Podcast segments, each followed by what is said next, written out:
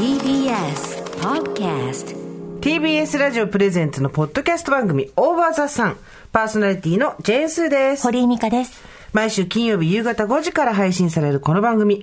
皆様今週もよくぞ、よくぞ金曜日までたどり着きました。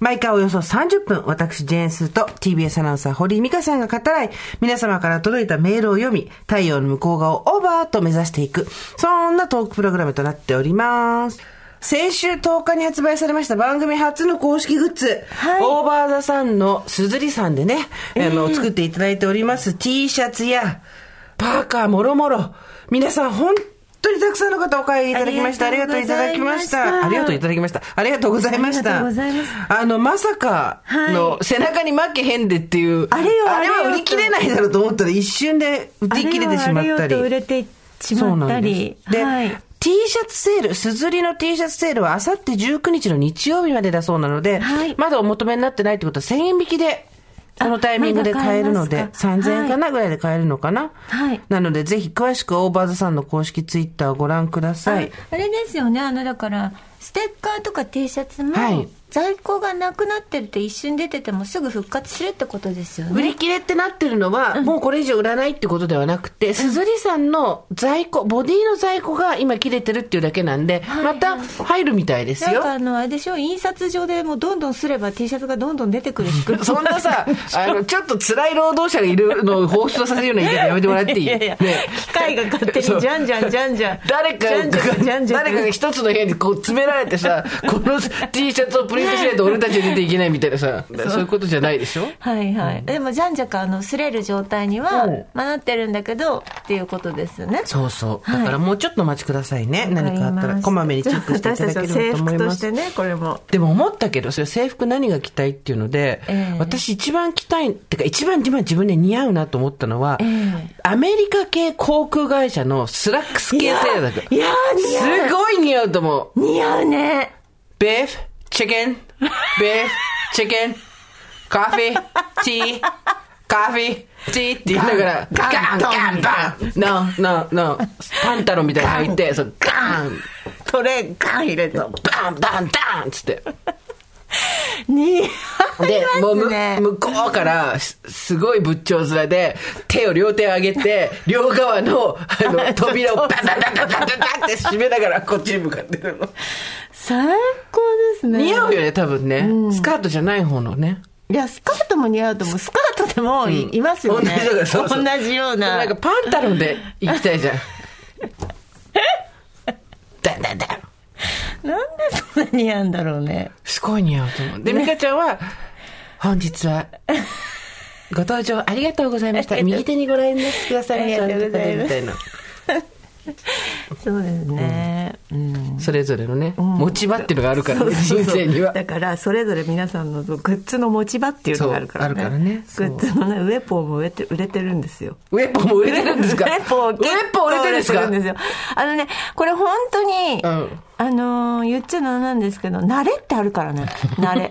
あんたのそのポニーテールとかもだんだんやっあ、そうだね。うん。ぱ慣れ最初今日はお団子ですけど、うん最初ちょっとね、あわわってなったもんね。そう、カチューシャしてきた時も、うんあわわってなった一瞬あわわだったけど、ずっと見てる時、そう。くると脳が慣れてくるっていう。だからウェポンも、ウエストポーチも慣れなんですよ。ウェポンもみんながしたら、あ、こういうものかもなっていう。これは、恥ずかしいとか、ウエストポーチしてる人いたっけっていうところからやっぱ脱却していくっていうことなんですよね。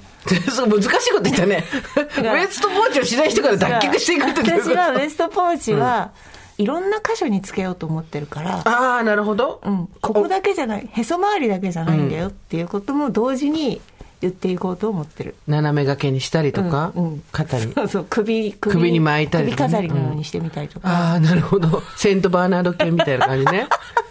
スイスで遭難した人のためにね、うん、首に樽をつけてる感じあるよね。誰かのためのウエストポーチってことでしょ？そうそう、for you。自分のためじじゃない、そう。誰かあなたのために私のウエストはあるの。ウエスト for you よ。だからいろんな誰かに必要なものを入れておくうん。だからウエストポーチはちょっと頑張りたいと思ってるよく わかんない。ねえ、ねえ。でウエストポーチは頑張りたいと思ってるって、それウエストポーチの声を代弁したのね。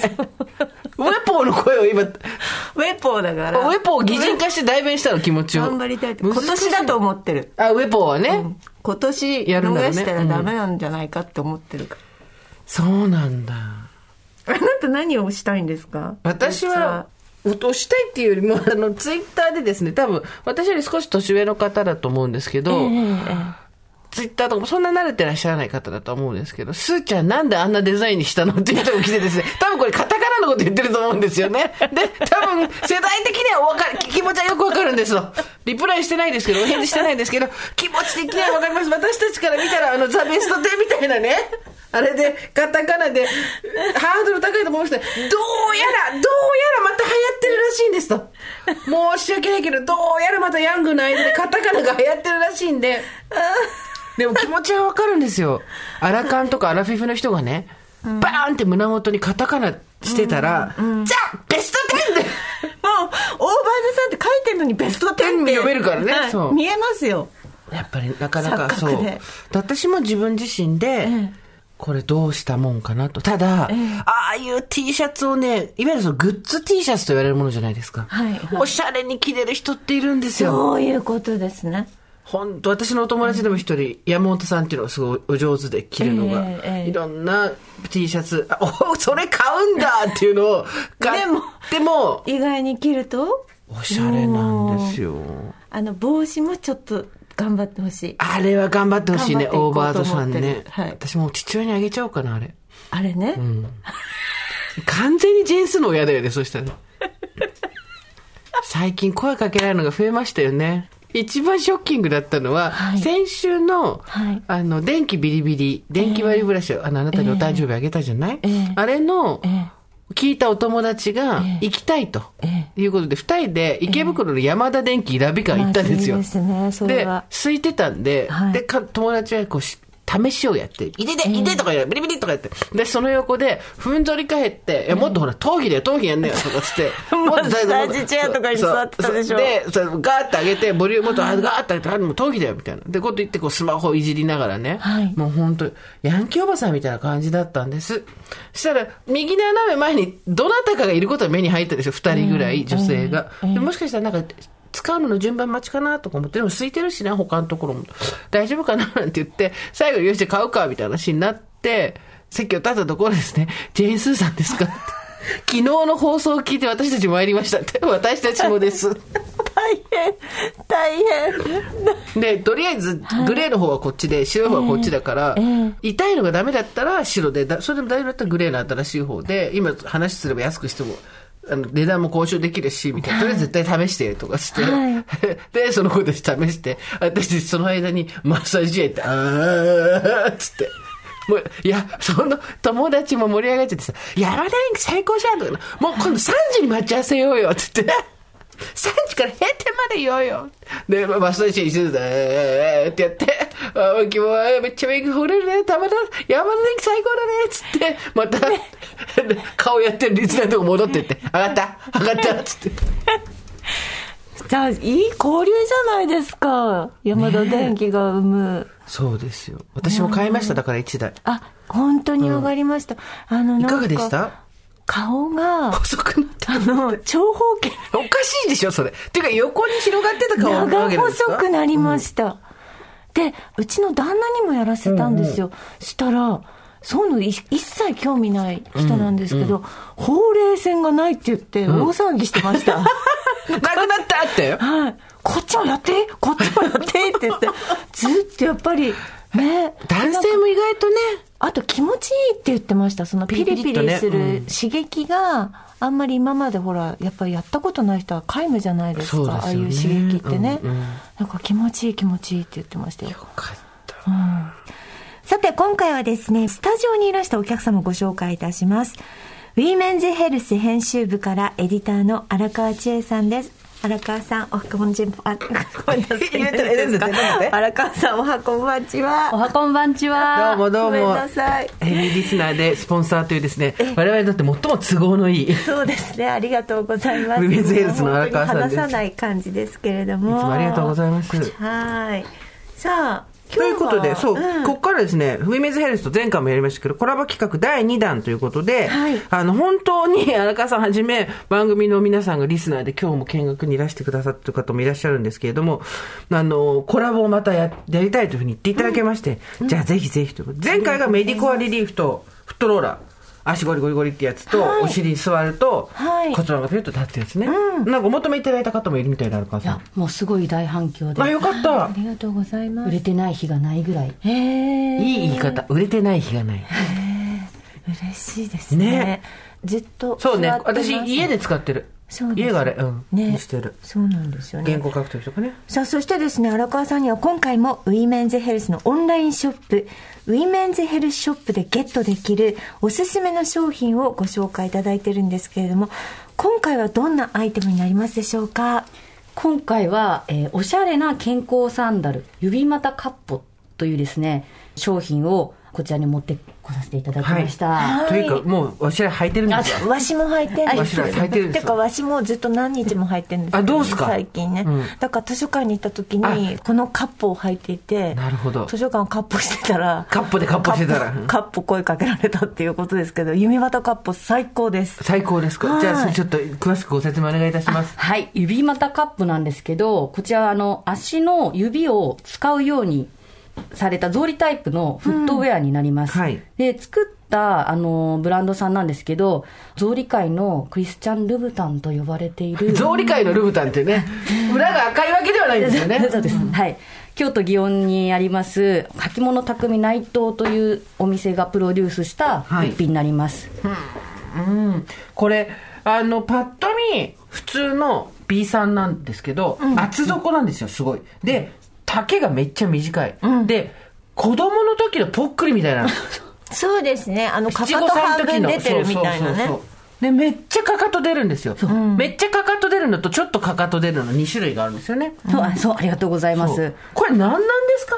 えおっしゃる通り内藤さんも子供のご自身のお子さんのサンダル履いた時にちょっと発案したらしくて、あのかかと部分がはみ出すような状態になっているんですけどかかとをつけないで歩くってことで自然と体重がこう前重心になっていく、うん。で前重心になるとどうなるかというと足の指を使って歩けるようになる、はい。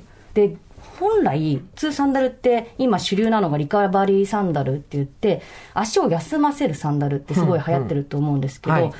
そうなるとこうかかとから着地しちゃうので指を使わないままに歩いてしまうと。ああ、なるほど。前の指をね。前の指を、うん。そうすると何が起こるかっていうと上半身を使わないで下半身だけで歩いてしまう歩き方になってしまうので、下半身にあのちょっと余計な筋肉がついてしまったりですとかあー。あのお腹のぽっこりがそのままこう上半身使わないんで、ちょっと上半身太りになってしまうとかそういう状況が起きてしまうっていうのをトレーナーの森拓郎さんに、はい。え実はいろいろお伺いしまして、はい。でこのかかとをつかないで歩けるようになれば足指とこのお腹ってつながっているらしくて、うん。足指をを使うことによって体幹も使わざるを得なくなるので強いてはお腹ぽっこりがぺっこり。うんうんうん。になってみたりとか、えっ、と、まあ、要は自然とインナーマッスルが引き上がるような仕組みになっているっていうのが、このカップの設計になそう。で、私たち森さんと3人で対談したんですよ。はい。あの、この間ちょっと話した我々が怪獣みたいで一瞬ビビってた善良な人っていうのは森さんのことだったんですけど。驚いてましたけど、そうあわわその様子がもうあのアップされてますので、皆さんもぜひぜひ見てほしいんですけどそちらも見ていただきたい。で、そもそもだからこれ何かっつうと、あの、本当にかかとが、えっとね、何センチぐらいこれ。厚底5センチでかかとが10センチぐらい出るか出ないかなんですよ。で、おかかといっぱい出るパターンと出ないパターンがあって、ハードタイプとソフトタイプと呼んでます。で、かかとを下ろして、土踏まずを刺激するんじゃなくて、かかとが落ちないようにつま先立ちで歩くんだよね。美香ちゃんどうでした？やってみて。あ私ね長いこと結構23キロ歩いたんですよね。おすごい。休日、うん。うん。これで。でねやっぱり使ってない筋肉私はなんか足首がちゃんとこうなんか動くようになった？そうですね、足首使って動いてるってあ感、じです。すごい。うん、で最初なんかふくらはぎが痛いっていうのを荒川さんに言ったら、うん多分使い方それ間違ってますっていう。案の定いつもの私の説明書読まないパターンで。で動画を送っていただいて、うん、だからなんか動画であのお買いになる方とかあとウィーメンズヘルスの中にそうなんです。ウィーメンズヘルスショップ限定で今回その森拓郎さんが作ったカップを使ったトレーニングベストを購入者限定であ購入者限定で見られるんですね、はい、すごいよかったです。それを見ると結構こう歩き方の重心どうしたらいいのかっていうのが分かるので、うんうん、なんかふくらはぎがこう強く刺激されてしまうとやっぱりちょっとそこに筋肉がついてこうあまりよくイメージしてない体型になってしまうと思うので、そうじゃないこう重心移動の仕方っていうのが分かるようになるはずなんです。間違った歩き方しちゃうとね望んでないことになっちゃうからね。あの買ってもってことになるので。となんかちゃんその場でできるちょっとしたこう体操みたいなのたくさんあって、うん私は短い方は外歩きちょっと怖くてできなかった。なぜかっていうと、えっと、ちっちゃい方、うん、?M と L の M の方ってこと？えっと、ハードとソフト。全然違うじゃねえか。ハードの方、ね、ハードの方はすっごいかかとが出るんだけど、転んだりしたら嫌だなと思って出れなかったんだけど、ソフトの方は、かかと、それでも、私、足25センチだからさ、結構出るわけ、うん、で。そっちは別に普通に歩けたし、まあ確かに疲れるけどね、ずっと歩いてると。うん、でも運動してる感じ。で、ちっちゃい方は、ハードの方は、事務所で使ったりしてた。あ室内履きで。それだと気持ちいいよ。なんか、あの、足の指もバッて開くし、かかとがこう上がるし。で、まあ、だから運動苦手な人ってパッと見前はおしゃれなんですよ。ただ、後ろから見るとめっちゃビビられるので、なぜならかかとが全部落ちてるから。え、でもね、私ね、これでね、いろんなとこ行ったんですけど、うん、まあ、ロングスカートだったから。でしょ？そこよ。そんなに目立たなかったのかもしれない。でも、まあ、なんパンツ履いてたりとかすると全然ロングパンツとかね、うん、あのあれだったら大丈夫、うん、草履履いてる感じ。そうそうそう。で、うん、全く誰もなんあの気に留めない感じあなたかかとが落ちてますよそうそうそうそう。そうでした。おしゃれに履きこなせました、図書館でも特に。図書館でも特に。はい、カポカポ言わないですもんね、音もね、別にね、カッポだからって。だ何のためにかっていうと、運動する時間がないとか、運動苦手っていう人が体幹をトレーニングする、でただその時に、やり方間違えると変なところに筋肉ついちゃうから、森さんの動画見ながらできるっていうやつで、さあ、どこで買えるんでしょうか？はい。こちらが、ウィーメンズヘルスショップで、えー、絶賛発売中でございます。うん、で、今回もこのコラボ企画を記念しまして、ご受会の皆様にクーポンをご用意させていただきました。ありがとうございます。ありがとうございます。あの、ウィメンズヘルスショップで税込み1万円以上購入の際にお使いいただける1000円オフクーポンになります。はい。まあ、カップのお値段がですね、一応、税込みで1万6500円になりますので、うん、カップをご購入された方は、あの、漏れなくこちらのクーポンコードをお使いいただけるという形になります。はい、クーポンコードは小文字で、大場座さんの OVER。小文字で OVER。で、使用期限はですね、えー、今年の2022年9月の17日、はい、土曜日いっぱいまで、斜めにご用意しております。ありがとうございます。ハードタイプとソフトタイプ、はい、どちらも同じお値段で。はい。はい。まあ、健康サンダル界隈ではちょっと、声大きく、声、荒川さん。自信持って持ってきたでしょ、商品。え、でも私この、だって、京都の祇園の履物匠、うん、内藤さんが作られたってことだから、内藤さんのサンダル買おうと思ったら大変なお値段ですよ。あ、そうか、あなた着物あるそう、大変なお値段ね、うん、その健康、も維持できる体幹もトレーニングするっていう逆の発想で言うと、あと、お修理もできます。修理もできる。あ、ねあと、鼻の部分もって、あの、自分でベッてアジャスターでね。繰り返ってアジャストできるんだよね。うん。でした。1万6500円。です。はい。ハードもソフトも。はい。それが、専用フクーポがついてるから、はい、1万5500円。そうです。なるっていうことで。よし。1万円以上ご購入の方は送料も無料でございます。そうだ。そして、えっ、ー、と、購入者としては、人気のボディーワーカー森拓郎さんが考えたオリジナルトレーニングのメソッド動画も見れる。はい。動画代5000円だと思ってくれ。森さんに怒られそう。そして、あの、私たちがね、前回の OVER THE SUN 88エピソードでも言いましたけれども、森拓郎さんと3人で、鼎談しましたので。鼎談しましてね、はい、会合するチャンスがありまして、その時のことを88で喋ったんですけども、その模様、楽しい模様をですね、記事として公開しておりますので、はい、ウィメンズヘルスさんで、ぜひぜひチェックしてみてください。はい。はいありがとうございました。というわけで、ここまでウィメンズヘルス編集部の荒川千恵さんでした。いい商品紹介してくださってありがとうございました。ジェーンスーと堀井美香のオーバーザさん。さあ、実はですね、先週、あなたにとって寂しさとはというメールをたくさん読ませていただいたんですけど、その後も続々ありがたいことに届いてまして、それがね、なかなか素敵なのが多かったんで、今日は美香さんと二人で後半ゆっくり読んでいこうかなと思っております。はい。えー、じゃあ私から行きましょうか。スーさん、ミカさん、おはこんばんちは、おばさんネーム、万年反抗期をついに抜け出したら、急に放棄していた欲望の蓋が開いてしまった22歳です。どこまでがおばさんネームなんで。長いし22大体22に対して、倍になってから出直してこいや。3倍でいいよ。3倍、さまあまあまあまあ、倍でいいですよ。44になってから話しかけてくれっていうね。えー、恐縮ですが、悩み相談も兼ねまして初めてメールさせていただいております。今週のテーマ、寂しさとはですが、私は素直になれないことが寂しいです。はい先週の幸せとは、するでもされるでもなく祈るもののテーマが私の今の寂しさに直結しているお話でした。私はどんなに好きな人でも仲良くなりたい人でも、この人にはこの人の生活、人間関係があるし、自分はそこまで踏み込めないと考え、距離を取ってしまう性格です。そうだよね。みんなそうだよ。それが癖がついてか、自分の非常さを感じることが多々あります。自分が傷つくこと、また自分を深く知られることで、嫌われることを避けているせいだと思います。ここ数年私は何も与えられない人間なんだな。私には何もできないからもういない存在としてくれ。なんて無力感に押しつぶされ、人と会うのを拒み続けています。願う、祈るものだった幸せが関係性が深くなると、するものに変わっていくから、無力感に苛まれ、余計距離を取ろうとするのだなと先週のお話を聞いていて思いました。人に幸せにしてもらおうなんて考えはこれっぽっちもありません。なんなら私が幸せにしたいと思う方です。与えられるのは嫌いなのに、恩も何も返せない。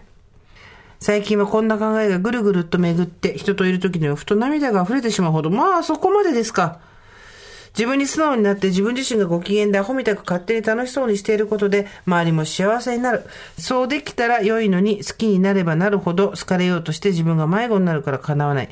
悔しくて寂しいです。大切な人たちを失う前に救いの言葉をいただけると幸いです。いつもお疲れ様です。救いの言葉なんて私たち求めちゃダメだって宗教じゃないんだから。危ねえ危ねえ。乗らせんなよ。そのみこしには乗らねえぞ、うちらは。あの帽子売りつけるよ。本当だよ。あれ、あの帽子をかぶりなさい。そしたら典型が落ちてきます。オーバーザさん。ウェポを買いなウさい。ェポを変えなさいそ。こに幸せを詰めなさい。カチッどんぐりの数だけ幸せになれる。1個、2個。本当ダメだって救いの言葉なんて私たちに求めちゃう。マジでやばい。気をつけてくれ。本当に。しっかりしろ。でも、でもさ、本当にこの時のこういう思いってやっぱり、もう誰に言ってもわかんないから。でも今もそうよ。今だってそうじゃん。その、自分に素直になって、自分自身がご機嫌でアホみたく勝手に楽しそうにしていれば、周りも幸せになればいいのにな。好かれようとして、ね、こっちが好きになればなるほど好かれようとして、自分が迷子になるから叶わない。大切な人たちを失っちゃうんじゃないか。人に幸せにしてもらおうなんて思ってない。なんなら自分が幸せにしたいと思ってる。だけど、与えられるのは嫌いなのに何も返せない。だから返せないから嫌いなんだね。でもさ、この人私といたらこの時間無駄なんじゃないかな。無駄と思ってんじゃないかなとか、お情けで一緒にいてくれるんじゃないかなとかさ、相手に好かれようとすればするほどそう思っちゃうよね。別に恋愛とかそういうことじゃなくても。そうですね。そう。で、あと自分に自信がなくて相手に憧れたりすればするほどこうなる。それは間違いない。まあ、でもそれは、まあ、気を使ってるってことですからね。うん相手のことを思ってね。うん気遣ってる。気遣ってる。気遣ってね。そうそうそう。そうだから一歩引いておこうっていうことですけれああ、気。持ちはわかるよ。だから、好きでも何でもない人たちと一緒にね、一回とりあえず。別に嫌いな人とか下に見てる人とかそういうことじゃなくて、この人たちに好かれるっていうことをそんなに意識しないで済む場所って絶対あるはずだから、しばらくそういう人たちと一緒にいると多分、自分が素直になれると思うんだけど、でも、確かに自分に自信がない時に、それでプライドも高いのに、この人たちと一緒にいて馬鹿にされてないかとか、楽しませてるかとか、うわ、行ったことがなんかすごい的外れだったんじゃないかとか、大学時代の時とか思い出すとあるな。あるねね。ああ、なんかすっごいお寒いこと言っちゃったんじゃないかとか、場違いなこと連発してないかとかさ。今だってあるよ。ないとは言わない。いやー、そっか、あるよねなんかね、あるよ全く、そう、好き嫌いじゃない人たちと一緒にいるっていうのもいいですけどね。なんかだからね、親ぐらいの年齢の人たちとかさ、んおじさんとかおばさんとかさ、別にこの人たちに好かれても好かれなくてもあんまり人生に対する影響ないやっていう人たちといることで、少し普通の自分みたいな振る舞いみたいなのが分かるんじゃないかな。なんかやっぱこの人たちに好かれなきゃとか、この人たちに嫌われたくないとか、この人たちに迷惑だと思われたくないとかって言ってると、本当誰ともいられなくなるからね。そうね、苦しいね、うんなんで一緒にいるか分かんなくなってくるもんね。でもしかもそれ全部一人相撲だ。完全一人相撲だからさ。うん相手は、はぁぐらいの感じだからさ。そうなんだよ。そうなんだよこっちが見てるものとあっち見てるものと違うからね。全然違うんで分かってるけど自分のことになるとそうも言えないよねなんだろう、そう、人に入っていくの、慣れもありますよね。なんか最初やっぱりこう、慣れてないとさ、そのママ友とかもそうなんだけど、やっぱうん。ママ友とかマ厳しそう。マ友とかやっぱりもう、ここ合う合わない、あの一言言った言わないみたいな、もうすごいセンシティブな世界だから、そうだろうね。だから、それでなんか嫌われちゃったりする、嫌われちゃったりしないみたいな、うん。割とね、結構大きいんですよ、そういうのってね。あるでしょうな。うん。そうなんです。数こなして、なんか慣れていくしかないんですよね。一個一個気にしないようにならないには。なんかさどんなに好きな人でも仲良くなりたい人でもこの人やこの人の生活人間関係があるし自分はそこまで踏み込めないと考えて、距離を取ってしまう性格ってこれもすごいわかるよねわかるね。だから好きな人ほど仲良くなれないのようん。だから好きじゃない大して好きでもない人と一緒にねまずは、まずはうん。そうねそ。っからだよね。でも好きな人と一緒にいないよね。好きな人は、じゃあ3回に1回誘うとかね。そうね。好き3回な人たちのあそうね誘いたいっていう、なんかタイミングがあったら、ここ1回誘ってみるとかね。そうね。最初はそこにいて、そうするとなんか一挙手一投足がジャッジされてるみたいでつ気持ち辛くなっちゃうからね。うん。でも誘わないと、間繋がっていかないからねう。るせえよ。そんなことができない。大変なんだよ、誘う方だって。いや、でもさ、あの、ほら、私本当に、あなたもそうですけど、もう一人、40過ぎてから、すごい仲良くなった友達がいて。うんうんあ言ってたねまあそう。うんでそれ落語で繋がったんですけど、やっぱり好きだよね、好きだよねって言ったけど、なんかどっちもタイミング、私もすごい気使ったし、一緒に行くなんてちょっとないなとか思ってたし、多分向こうも気使ってたし、だから気使ってたままだと、ずっともう、そうなのよね。うん、だけどやっぱりなんか本当に誘ってみて誘ってみてってやってたらだんだん仲良くなってきてって感じだったから、そうね。まあ3回に1回ぐらい。でも、それで断られたりとかさ、誘った時にあんまりリアクションが良くなかったようにこっちが感じたりするとさ、うん、ああ、付き合いで言ってくれてるけど、そんなに乗り気じゃないんだなとか、逆にして考えるとさ、あ誘ってくれて嬉しいなっていう時もあればさ、ちょっと今忙しくて面倒くさいなって時もあったりするじゃん。そういう時になんか、ああ、こういう風に私思われてたとしたらもう本当辛いとかさ、一人でぐるぐるやっちゃうよね。迷惑なんじゃないかなとか思っちゃうよ。ね、そうですね、いいって言ってるけど本当は嫌なんじゃないかとか、ね、そうそうもでもそうキリがなくなってくるからわかるわかるだんだんけど、キリがないけどできない。そんな、じゃあキリがないからってギブアップできるかってできないよ。っていうねよもう50になってもそう思ってあるから大丈夫。22だったらまだまだね、しょうがないよねね。なってもそうやって押し量ってますから、人の気持ちを、うんねありがとうございます。寂しいよね、そこはね。さあ、えっ、と、寂しさについて。えラジオネーム、マッキさんです。マッキ末期症状の末期症状のマッキ。すごいねうん大丈夫かな？スーさん、ミカさん、おはこんばんちは初めてメールを送らせていただきます。いつも眠れる夜のお供に聞かせていただいております。うん。なんか心配。寂しさについて、私は母が味方になってくれなかったことです。私には3つ年が離れた弟と兄がいるのですが、うん弟とはどうしても折り合いが悪く喧嘩が絶えず、ついには私が中学生の頃からお金が盗まれたり物が壊されといったことが増え始めました。しかし母は私と弟どちらも悪いと思っているのか、私にも喧嘩の要因はありますが、取られた金額を無言で渡すだけで弟を叱ることも、私を慰めたりすることもありませんでした。あららら。最終的に私が二十歳の時に弟に殴られ顔の骨を折り、あら、病院に連れて行かれた時もさすがに他の人に話したりしてくれるのではと思ったのですが、先生からの兄弟喧嘩もほどほどにねえで終了。母からは心配の言葉よりも、いつまでこんなこと続けるの？の一言を痛烈に覚えています。う以来、弟は家を出て私は実家暮らしのまま、母とは犬を溺愛し合っているので良好な仲なのですが、時々弟を呼んで食事をしたり、泊まらせたりするたび、お母さんはどうして私の味方になってくれないんだろうといった解決のしようのない寂しさが惨事を目前にしても現れます。解決したいわけでも母を責めたいわけでもないのですが、それでもこの先ずっと母を見とってからもあの時味方になってくれなかった的寂しさが現れるんだろうなと思い、うん、寂しさが現れることにもやもやしたり、まとまりのない長文ですみません。読んでいただきありがとうございます。友人に話しても最終的に実家暮らしが悪いというルートに入り理解してもらえない話なのでお焚き上げいただけると嬉しいです。うんまあ、あの、家を出た方がいいっていうのは一つ全然別の話として、単純に、実家を出た方がいいよっていうのは全然それとは別の話としてあるけど、あこれめっちゃあるあるじゃん。うん、兄弟で。兄弟というか、母親が、あの、いや、息子がいるかあなたに言うのもすごいあれなんだけど、母親が息子の方は基本的にオールオッケーっていうか、いろいろ許しちゃうし、うん娘の方には結構厳しいとか、なんか息子がなんか失敗したりしても、そこは責めないんだみたいな話って、結構年取ってから聞くよね。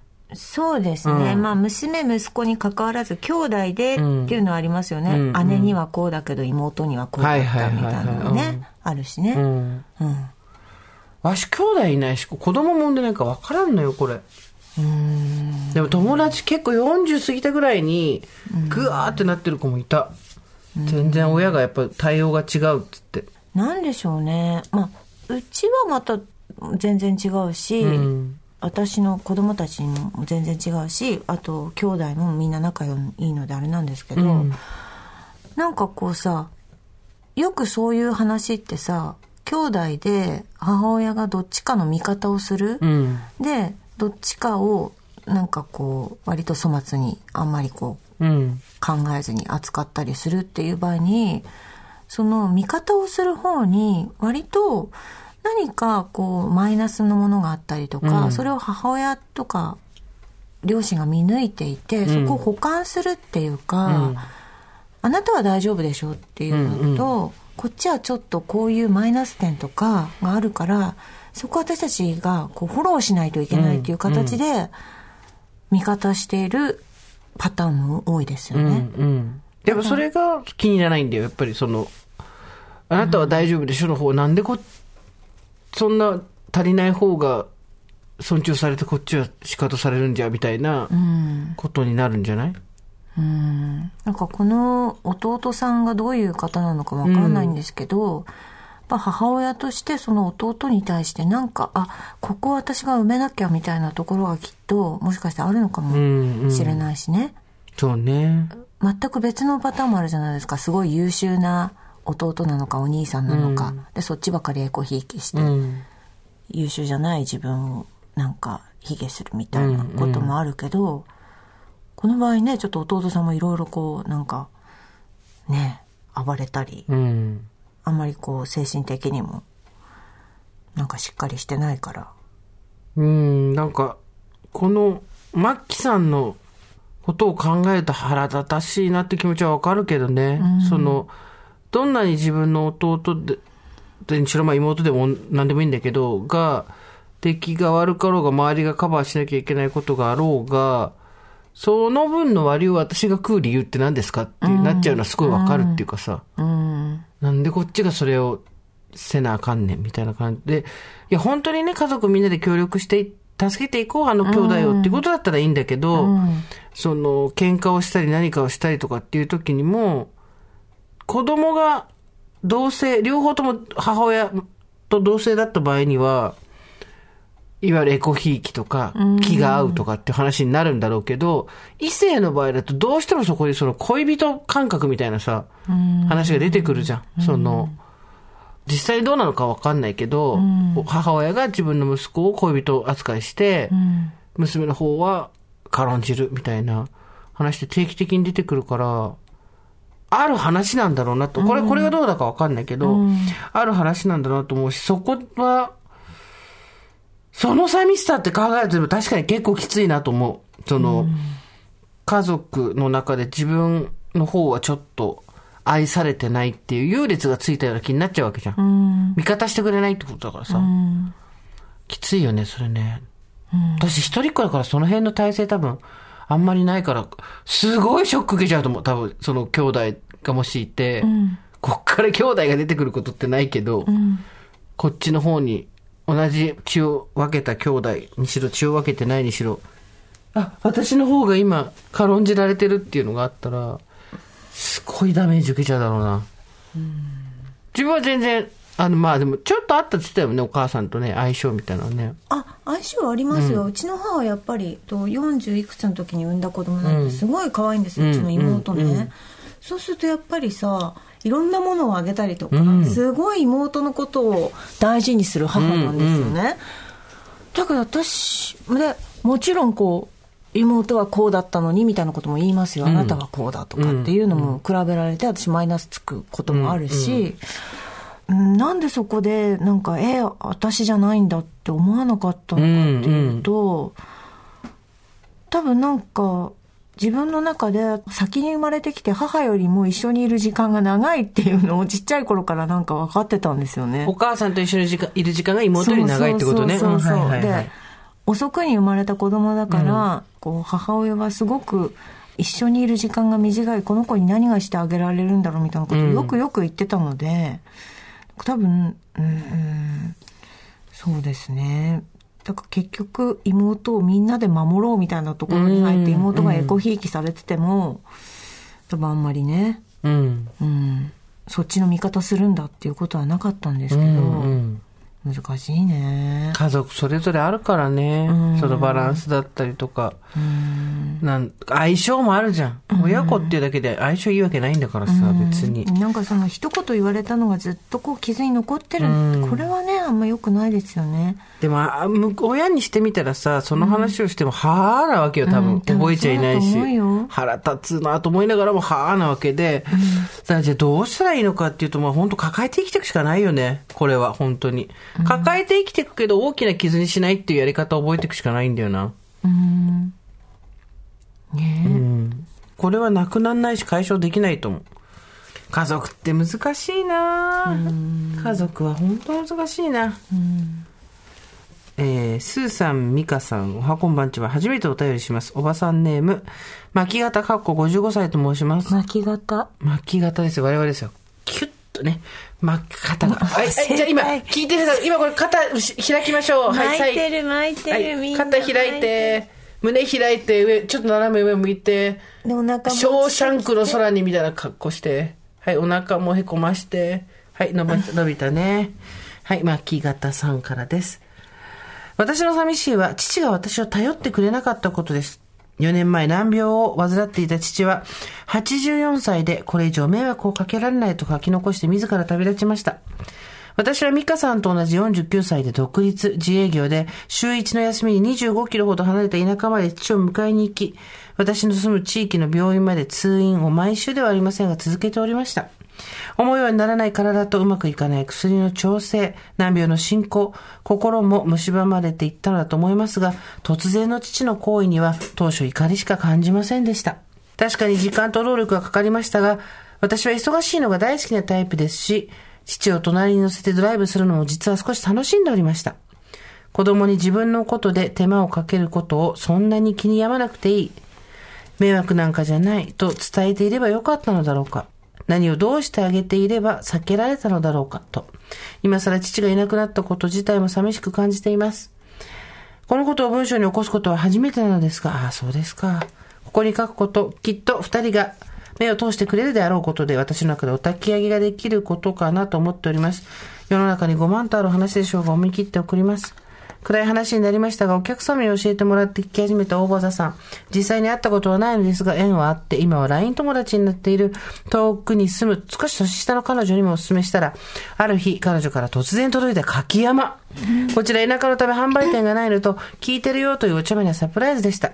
彼女に勧めたのは、今、彼女は夫の裏切り、そこから背中を向けたままの夫婦関係に悩んでいるからです。いつか彼女にも幸せをつかんでもらいたい。強くなってほしいと切に願っていて、この番組が彼女に力を与えてくれるのではないかと勝手ながら期待しています。長々と読んでいただきありがとうございました。これからも番組を楽しみにしております。ということで、ありがとうございました。親が84歳でそうか、自死っていうことか。うん。自ら旅立ったっていうことで、それは確かにちょっとヘビーですね。おいってなるよね。うちの今、父親が84でしょ？あで、そう。で、牧方さん55で4年前ってから51の時じゃん。私が今49でしょ。だから、ほぼほぼ一緒じゃん。84で51でしょ。おいってなるよね。確かに。腹立つだろうなうん。で、しかも自分で一生懸命、週一の休みに、父を迎えに行き住む地域の病院まで通院してとかいうのをやってたわけでしょ、うん、で、難病の進行もあって、うまくいかない薬の調整もあって、それちょっと、84まで生きたんだからさ、ってなるだろうな。うん、これ以上迷惑か、迷惑かどうか勝手に決めない。っていうか、だからさ、そこなわけよ。迷惑をかけられないからじゃないんですよ。自分の子供に迷惑をかける不甲斐ない自分が嫌だからいなくなりますっていう話なんですよ、これは。多分。迷惑だからいなくなりますって書いてるけど、違うんだよ。子供に迷惑をかけてるのは自分っていうのはプライドで許せなかったけども、だったら好きにしろって話だけど、辛かったでしょう。辛かったでしょうっていうか、なんか、そうね、なんかお父さんにもいろいろあったんでしょうねとかじゃないよね、やっぱりね。ふざけんなだよね、やっぱりね。一生懸命こっちはやってたのにさ、っていう。そんなに気に、まあでもな、こう、なんかまあ思うんですよ。その実施に至ってしまう時に健康な精神状態の人なんか一人もいないと思ってて。自ら命を絶ってしまう時は全員も病気なわけですよ。心の。もう、なんだよ、その時健康テストみたいなやって全部、はいはいはい、健康健康健康って言って、ではって言っていなくなる人いないから、もうそこに関しては病気だと思うしかないよね。うん自ら命を絶つことに関しては、今ね、正当な手段を取って、合法的に前の人にも納得してもらった上でっていうことがで選べないわけですから、ええ、そういう命のおしまいの仕方っていうのは。日本ではね、はい、そうそうそう。だけど、そこで突発的にこういうことになっちゃうとなると、どうしてもやっぱり心が疲れていたんでね、かわいそうにって。まあだからまず怒りが来てかわいそうだなっていうのがあって、寂しいなってなるよね。ああ、もう手に取るようにわかるよ。この気持ちを引きずらなきゃいけないんだ、娘がっていうとこまで多分ね。うん。まあ、最後は好きにしたんだっていうね、うん、ふうに。自分のプライドとかね。そうそう、そう、プライドだよね。何かを守ったんだって思って、ね、そうね。そうそう。そうですね。しかないね。いや、すごい経験したね。寂しいっていうけど。やっぱり、なんか、ちゃんとした父でありたかったんだよ、ずっと。うん、うん。そんなどうでもいいのね、子供にしてみれば。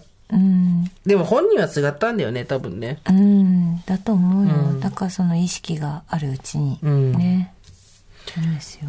牧形さん、大変な思いをしたね。寂しいって言わないで。寂しいって言わないでだと、企画自体の寂しいです。寂しいですって言ってくれって言ったのにね、寂しいでって言わないで。なんかやっぱ巻き型を開いていく開いていこう。うん、開いていこう。ありがとうございます。でも初めて文章にしたって書いて、起こすこと初めてって書いてあったけど、送ってくれてありがとうございます。スーさん、ミカさん、おはこんばんちは。41歳個人事業主山本と申します。先週の寂しさの話、心がぎゅっとなるほど共感しながら拝聴しました。うん、ですが、美香さんが最後におっしゃっていた、私寂しくないです、平気ですという人もぜひというお声掛けに、これはと思い、乗らせていただきメールいたします。うん私、今のところ寂しいし迷いも山ほどありますが、ほどほどに元気です。というのも唯一の趣味である戦闘通いを続けるうち、どうやら年齢を重ねていっても、我ら女のというか人間の不安定な思いはずっと一緒らしいということがだんだん分かってきました。私のレギュラー銭湯は東京の下町、サウナもある大きなところで常連さんも多く、よく見る常連の人生の先輩、私より30歳以上は先輩かなということは70ぐらいでしょうか。たくさんいらっしゃいます。彼女たちのお話をそれとなく盗み聞きしていると、今の41歳の私の寂しさや不安や、満たされなさと何にも変わらないなと思うことがあるんです。肌がたるんできたシミがある、毛がどうのこうの容姿問題から始まり、旦那が分かってくれない、近所の人が仕事先にこんなひどいのが、の人間関係、子供が孫が、親が、お金が、若い人は、あの年寄りは、などなど。神羅万象完璧にカバーしてた今ね。最高。うん。政治、環境、トピックは様々、環境まで。特にサウナの中は密談の園なので、かなりディープなお悩み相談や、思わず目から水が出てしまうような話もひそひそ行われておりますが、かっこ、盗み聞きでお行儀は悪いのは大変申し訳ないと。だって聞かれてるの分かってて喋ってるのがいいんですよ。そうそう 私は数年前に会社を辞めて自分で仕事を始めました。運よく自分の能力以上の申し分ない会社に勤め、最高の先輩に恵まれながらも満たされなかった自分の浅ましさへの深い深い寂しさ、不安定な今を選んだことへの言いようのない嫌悪感、そしていつも自分を一番優先して生きてきた結果、子供を持つ選択肢を思ったことすらなく、旦那さんのサポートも十分どころかほぼ何もできてないし、今の自分の状況への寂しさの引き出しは自分の中に5万と存在しています。しかし、あれ？もしかしてこれって私が未熟だからじゃなくて死ぬまで人間ってそうなのではと、銭湯の先輩を見て思うようになり、少しずつ考えが変わってきました。いつか愚痴も寂しさも不安もない人間の完全体になれると思っていたけれど、どうやらもしかしたらこのままなのかも。今の自分を生きて迷いながら立ち止まりながらもずっと頑張るしか道はなく、きっと寂しく不安定なまま年齢を重ねていくのだろうなと今思っています。これからも銭湯の先輩や、もちろんご助会の皆様や、スーさん、ミカさんの存在に支えられてもらいながら、不格好な自分と生きていきたいです。ということでございます。おっしゃる通りなんでしょうね。銭湯からの学び。ハッシュタグ学び。ね、昔からですよ。やっぱ銭湯で子供はな学び。うん。大人も学び。あれ、悩んでる話一緒っていうね。そうもうなんならね、金持ちも貧乏も一緒ですから、こうなったら。そう。銭湯で世間を知るわけですから人生も世間も知りますからねちょ。っともう一回さ、あの、トピック全部言ってよ。トピック、私たちが喋るトピック。肌がたるんだから肌がたるんできたシミがある毛がどうのこうのという容姿問題から始まり、旦那が分かってくれない近所の人が仕事先にこんなひどいのがの人間関係、子供が孫が親がお金が若い人はあの年寄りはなどなどでございます。最高。全部、死んだ。世間の文句大集合。それで政治も、政治と政治も環環境境でしょ？でしょすごいよ。ね。すごいよね。素晴らしいね。こういうことだよね。昔から銭湯ってね、やっぱり政治を語るんですよ、ず銭湯で。っ。と床屋談義で床屋生なんですよ。ずっとこういうことなんか続くから年齢が上になったからって何も変わんないっていう。変わんないもん。だからさっきの22の子もね、うんきっと変わんないと思うんですよ。だからね、頻度は下がる。確かに。もしかしてここにいて私嫌われてるんじゃないかとか、みんなに。うん若干でずうずうしくなるそうそう。だから、頻度は下がる。頻度は下がるけど、皆無になることはないね。うん。私もそう思うときは、ま、未だにあるから。えー、この方も、なるほどなと思いました。おばさんネーム、もうすぐ老眼さんからです。40歳。私の感じる寂しさは、夫にとって私の順位が下がっていることです。我が家は結婚して6年目。子供は持たない生き方を選び、結婚半年の頃から飼い始めた犬が息子のような存在です。結婚前や結婚当初はどんな時も私のことを一番に考えてくれていた夫ですが、だんだんと気持ちが犬にシフトしていき、今では犬が一番です。もちろん私も犬のことは大好きで、本気で自分の子供だと思って愛情を注いでいます。でも夫が帰宅して最初に声をかけるのが犬だったり、夫との会話の途中で夫が犬に話しかけていたりすると、なんとなく寂しく感じます。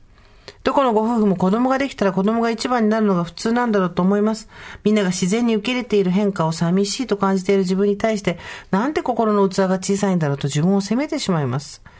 また犬の存在だけでなく私自身にも問題はあると思っています。年齢を重ねるごとにシミやシワも増え、おばさんっぽくなっていますし、PMS が年々悪化しているせいで、夫にも理不尽に当たってしまったりして迷惑をかけています。そんなこんなで単純に愛情を注げる犬が夫にとっての一番になったのでしょう。みんなのお家ではどう？と友達に聞く勇気もなく一人で寂しさを抱えたまま生きています。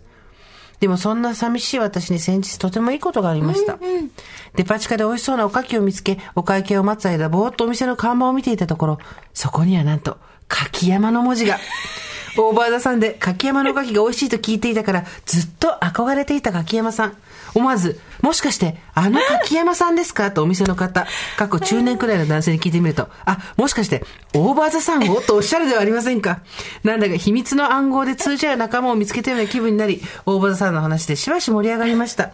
その方は店長さんで、最後には名刺までいただいてしまいました。まあ。すごい。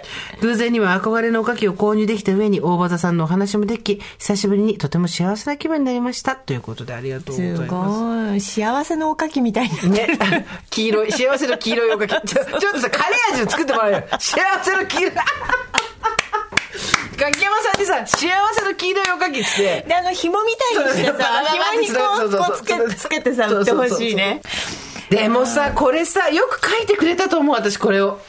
よくメールを出してくれると思う。うん。だって、なんか友達とかと喋って、いや、それはさ、で終わっちゃう話だもんね。そう、だし、うん、これ、なんて言うんだろう。笑い話にするしかないじゃん、友達と話すときはこれって。うん、ちの旦那今さ、犬の方が大事なんだよそうそう、ギャハハ。だけど本当は違うじゃん。うんで、自分に思い当たる節がないわけでもない。まあ、それこそこの人も銭湯に行ったら、なんだこれずっと言ってることなのかって気づいたのかもしれないけど、もうすぐ老眼さんも PMS が悪化したりとかさ、おばさんっぽくなってるし、シミやシミも増えて、理不尽に当たってしまったりすることもあるから、犬の方が夫にとっては幸せなんだろうなと思うのもわかるんだけど、いや、これ結構きついよ。寂しいよ。結婚して6年目、家族、子供を持たない生き方を選んで、家に帰ってきて最初に話しかけるのが犬。うん、なんとかって言って。で、その犬に嫉妬してる自分とかもすごい辛いしさ。うん、よくメールしてくれたよ。うん、これをかけるってこと自体が素晴らしいよ。笑い話にしないで。で、自分でちゃんとそれ認めてんだもんね。私、うん、あれ、私犬に嫉妬してんだってね。そうそう。犬が、犬が一番で寂しいっていうのがね。うん。それを自分でちゃんと認めてる。犬も可愛いんだよ、もちろん。子供が生まれて子供にかかりっきりになって寂しくなるお父さんみたいな話聞くじゃん、たまに。うん。こういう感じなのかね。また違うのかね、あれは。ああ、子供が。俺のことを構ってくれなくなったっていう話お父さんね。そうそう、聞くじゃん。ありますよね。うん、こういう感じなのかな。そうなんでしょうね。でもこっち犬と違ってね、見てないと死んじゃう生き物だからね、赤ちゃんはね。そうですよね。だいぶ違うと思うんですけど、まあ、その感覚としてはそういうことなのかな。あとほら、子供がさ、育巣立ってって寂しいからって犬を飼った夫婦とかってよく聞く話で、うん、犬を通してしか会話しないとかいう家もあるじゃないですか。あれはもう完全にどっちも、コミュニケーション取る気がない夫婦だけどね、うんうん、やっぱこの方はね、まだこう旦那さんをね。そうだよ。旦那に構ってほしいし、うん、旦那に自分を一番に選んでほしいっていうところで、うん、帰宅して最初に声をかけるのが犬。うん、会話の途中で夫が犬に話しかけてたりすると。これちゃんと短編小説になってその人の心の機微みたいなのをちゃんと表現した作品になったとしたらすごい、後世に残る名作になるよっていうぐらい、そうですね。なかなか人に言えない気持ちですよ。言ってくれてありがとうございます。おかき食べて乗り切るしかないな、我々。つーさん、みかさん、こんばんは。おばさんネーム、腹のシワが消えない41歳ゲイです。先週のメールでは寂しいと思うとき、ずいぶん遅くなってしまいましたが、勝手ながらメールさせていただきました。僕にとって、それは一人で賑やかな場所へ行ってしまった時です。一人旅中、ファミリーで賑わうフードコートで一人ランチをするとき、会社のランチタイムに出遅れて他の人が集まって食べてる横で一人飯するとき、飲み会の賑やかなのについていけなく、時間が過ぎるのをじっと待つとき、老いの描いた家族の絵が実家に貼ってあって、その中に自分だけいなかったとき、過去実家に帰る頻度が少ないので仕方ないのですが、好んで一人の時間を過ごし、進んでみなが楽しめるようなこともできないのに、誰かといるときは輪に入りたいと思う。この年になってもわがままで成長しない自分にがっかりしますが、これ死ぬまでずっと付き合っていかなきゃいけないんだろうなと半分諦めています。スーさんとミカさんはこんなこと思ったりしますか？いつもスーさん、ミカさんの笑い声に癒されています。これからも楽しみにしています。だって。ありがとうございます。一人で賑やかな場所へ行ってしまった時なんて寂しいに決まってんじゃん。うん。そうじゃない時もありますけど、寂しいっていうか居心地が悪いよね。うん。そうですね。まあでもあなたなんか家族もいて子供もいて、まあある種の免罪符はぜ、免罪符っていうような家族のこと 持ってるわけじゃん。で私は一個も持ってないから、やっぱりちょっとね、厳しいよ。そういう家族のところとかにいると。すっごい半端もんで、自分で選んで何の後悔もないし、全く誰にも悪いと思ってないけど、でもやっぱり半端もんだなーっていう気はする。なんかみんなが追うべき重責を負ってないとか、でも自分が誰かと結婚して子供を持って、なんてこと想像も年々できなくなってってるのに、まあもうナチュラル出産は無理だろうけど、なんだろうな。みんながみんなで楽しそうにしてるところで楽しめない時って、一人でいる時より全然寂しいじゃん。うん、でも、なんかそういう場所もあります？行かなくていい？うん、うん。行かざるを得ないそういう家族で賑わってる場所ってそうね。行かなくていいし。意外とブライ派です、この人。キャンプとか、海水浴とか、よくわかんない。なんだろうね。誰かといると、時、なんか一人の人が居心地よくいられる場所っていっぱいあるじゃないですか。んうんね。そうね。うん。でもなんかそういうタイミングがあるのかしら、その、なんかどっか。入ったりとかさ、フ家族でァミリーで逃げ合うフードコート。フードコートなんてもう地獄じゃん。フードコートは行かなくていいから、いっぱいあるじゃん、あのフードコートなんて一人で行ったらマジもう、もう、罰でしかないよ。フうんードコート家族しかいないんだから。行かなくてうんいいもん、全然。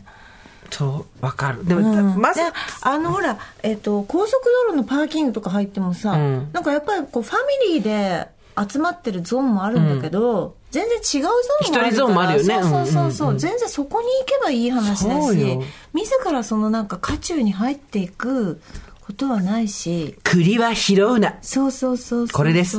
栗拾うな。そう、栗は拾うな。渦中の栗を拾うな。いくらっていうね。そういうことですすねであと、なんかその飲み会とか、もう飲み会の賑やかなノリについていけなくて、時間が過ぎるのをじっと待つのは、多分10人の飲み会って10人じっとずっと待ってると思います、あれ。縁も高菜プリじゃないけど、飲み会1時間だったとこで、さあ、今帰りたい人は帰るチャンスですみたいなの作った方がよく帰ない？るチャンス、だからそうですよねそう。竹縄チャンスがあってもいいってことですよね。で、残りたい人は残ればいいし、帰りたい人は帰ればいいじゃん。うん。あのね、二次会に行くのも絶対行きたくないでしょっていう人たちがずらっていくと、本当にかわいそうですよね。誰も楽しく、誰が楽しいのその二次会ってなるもんね。本当に。またそういう日が戻ってきます。まあだから、栗拾いをするそうなってことです。渦中の栗は拾うな。フードコートは一人で行くのしかないです。でもまあ、死ぬまでずっと付き合っていかなきゃいけないんだろうなと半分諦めてるって気持ちもすごいわかる。あとやっぱりその、なんだろう、まあ、一人で何かをしなきゃいけないっていうことが多い属性だったりする場合も、私もそうだし、この方もそうなんでしょうし、だったりするとちょっとね、こう、完成形って言われるのはやっぱり40代になったら子供がいて、パートナーがいて、家があってっていうのが一応世間でいうまだまだ完成形というふうにされてることが多いわけですから、そこから外れるタイプの人間っていうのはね、やっぱりそこで抱える寂しさはね、抱えていかなきゃいけないよ。さあ、I will survive が頭から流れてきました。スーさん美香さんはじめまして。赤裸々に話をしていいというおばさんにとっての耳障りに良すぎる誘惑に負けて話をさせてください。お願いします。39歳のおばさんネーム。恋愛と結婚は別物です。あ。私は田舎に住んでいてそして長女に生まれたので親の認める人としか結婚できないという刷り込みを受けてその英才教育が功を奏して、そのまま親が好む人と結婚しました本当に好きな人は転勤族であったり、遠くに住んでいたり、ルックスが派手だったりして、親は結婚を許しませんでした。親が認めた人と結婚して、子供もいて、何一つ、不自由のない生活をしています。仕事もあります。でもでも寂しさが心の奥底にずっと流れていました。そんな時、職場で雷に打たれました。お互い既婚で墓場まで秘密の関係を続けていこうという人が現れたのです。寂しさがスッとなくなった瞬間でした。しかし、世の中そんなに甘くないです。関係が続いて半年ぐらい経った時、なんと私は彼の奥さんと一日一生するということがあったんです。ね、何？一日何？一緒に仕事をするということがあったんです。奥さんがとてつもなく心が綺麗で、夫が隣にいる人と不倫をしているなんて微塵も疑っている様子はありませんでした。そして夫を心から愛している話を済んだ目で私にしてきました。寂しさがむっくりまた出てきてしまいました。ああ、私は何も寂しさがなくなっていない。ただ寂しさを彼で隠しているだけだ。私は本当に好きな人と生活を共にすることで、亡くなる寂しさを一生味わうことはないんだと気がついたのです。寂しさとは私にとってこれです。彼との関係はまだ続いています。寂しさを紛らわせるだけのために。そんな自分がいいわけないのは分かっているのに。ということでございます。いやー、相手の女の人は気づいてたんじゃないの？だから、いかに好きかって話をして、澄んだ目でしたんじゃないの？うんですかね。本妻ってやっぱ強いですからね。強いですね。本当に。だから、分かってたんじゃないかな。気がつかないってことないよ、多分。うん。大体当たってるじゃん。ああ、そうです、ね。この二人怪しいなとかはい、はい、はい。それはね、もう私たち昔からはい。言ってることですけど。大体当たってるから。はい。こう来るとこう来るなって言うと本当に来てますし。そうですね。だからまあ、牽制されたのかもしれないけど、でもそこで気がついたんだったら、うん。よかったねって話だよね。まだ彼との関係は続いてます、だって。うん。でも彼との関係続いてても寂しいんだもんね。もう寂しくないはための関係だったのにね。うん。困ったね。困ったね。寂しいよな。寂しいね。だから人の寂しさをジャッジしないっていうのは今回のテーマだよね。なんか散々今まで言ってきちゃったけど、そんなの寂しいって言っちゃダメだよとか、うんと、そんなの寂しくないよとかじゃなくて、まあまあそれも寂しいよねっていう感じで、うん。ぼんやり受け取るってことが大事だね。うん。まあでも基本的には人の寂しさをジャッジしない、仕分けしないって。そっか、それが寂しいんだっていうね。これもすごいわかるわけよ。スーさん、ミカさん、おはこんばんちは、おばさんネーム、ベッティです。私の寂しいこと。それは仕事、家庭、趣味。どれにも恵まれているのに、どれもぼちぼちしかやれてない自分。小学生の娘二人を育てながらフルタイムで働いています。産前にしていたのは一番やりたい仕事でしたが、夜間休日の出勤が必要なため、産後は別の業務を担当するようになりました。また複数の推しを追いかけまくっていた趣味の感激も今はなかなかできません。かといって育児を頑張っているかというと専業主婦の方のようにはいきません。仕事を優先して育児や趣味をうまく調整できている人。逆に家庭に精一杯向き合って仕事は一旦休憩の人。仕事も育児も趣味も100点までやりきるという猛者さえいらっしゃるのに、自分は全部が50点から60点くらいの中途半端という気がして、常に寂しさを感じるんです。自分のやる気の問題だとは分かっているのですが、ぐちぐちとすいません。大場田さん T シャツ通音させていただきますね。世界中のご助会員の皆様とお揃いと思うと心強いです。ということでありがとうございます。ご注意ください。寂しいっていうかなんか、ああ、こんなもんかっていうのって自分に必ず来るじゃん。ね、みんなできる人はできるのにこんなもんかっていうね、ありますよね。あなたあるこんなもんかって自分で。こんなもんかだらけですよ。こんなもんか専門家ですか？こんなもんか専門家ですか？なんでだってさ、仕事もちゃんとやってる、ナレーションもちゃんとやってる子育てもちゃんとやってる、全部ちゃんとやってるじゃないですか。だだからもう全部ちゃんとやってないですしね、やっぱりこう見えてるだけでね、いやもうあのーちょっとこうね質問みたいの？なんかちょっとねするされる機会があってね、私たちねずらーっとこうあって、はいはいはい。その項目まあなんかこう一番苦しかったことはとか、うん。今一番なんかこう人に言えない秘密はとか、うんつつかれると困ることはというマイナスの項目も何個かあったんですけど、全部それは言えませんそれは言えません それは言えません最悪じゃん、それ。最悪、最悪じゃん。だからそれだけやっぱり、ようんあなたもそうだし私もそうだし、表層こういう明るい人も、んやっぱり、そうね。うん、うん。でもその寂しさもアクセプトって感じだよね。それで寂しく感じるんだったらもうしょしょうがないよね。しょうがないんですよね。私はね、料理。美味しいものは作れるんだけど、器とか、彩りとか、見栄えとか、かか品数とか、全然いかないの。あ美味しい野菜取り作らせたら、私の右に出る人いないっていうのは美味しいけど、うんフライパンの上では美味しいんだけど、そう。で、出すと美味しいの。食べるのも美味しいの。だけど、みんなさ、それこそ、あの、サッサーとかさ、笹川さんね。ああ、だから綺麗に。そう、いくつも何品も作ってええ、綺麗なお皿に並べて、テーブルセッティングもやって、テーブル、なんていうの、ウェアリングみたいなのあるんじゃない？えあれなん全部に、ニトリとかプラスチックとかカンカンってて落としても全然大丈夫な、塩ビみたいなやつにさ、こうバーって入れて全部バーって入れて、なんだろうね。なんか、なんかそこにこだわれたらもう少しいいんだろうにゃーと思いながらも、全く無理だね。えわかります。うん。うん。小皿っていう概念がない。ね。そう、ダイニングのテーブルの親はちゃんとしてたんだけどな、そこ。ね全然ダメだね。強火で炒め大皿に盛るそれ。っていう。で、そのまま大皿のまま食べる。なぜなら一人暮らしだ。さあ。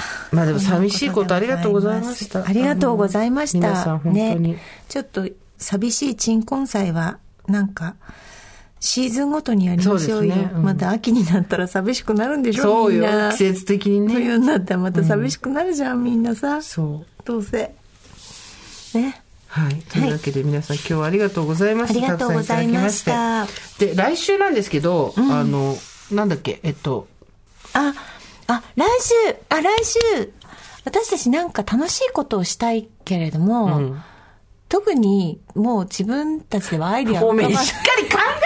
なん、今日のメッセージテーマってさっき LINE できたのになんで今もう忘れてるんだよ。びっくりするわ。だから。あ皆さんに、だから私たちにやってほしいことを考えてもらうっていうのと、ねなるほど、うんいいんじゃない実際にやるかやらないかって言ったらどっちですか？え、だから、あのーやらないんですか？いろんなアイディアをいただいて、その中からいくつか必ずやるっていう話ですよ。やるの？やりますよ。わかっただから、スーちゃんが牛の乳絞ったりとうか。わそういうことでしょ？ぁマザーボックス行かなきゃ。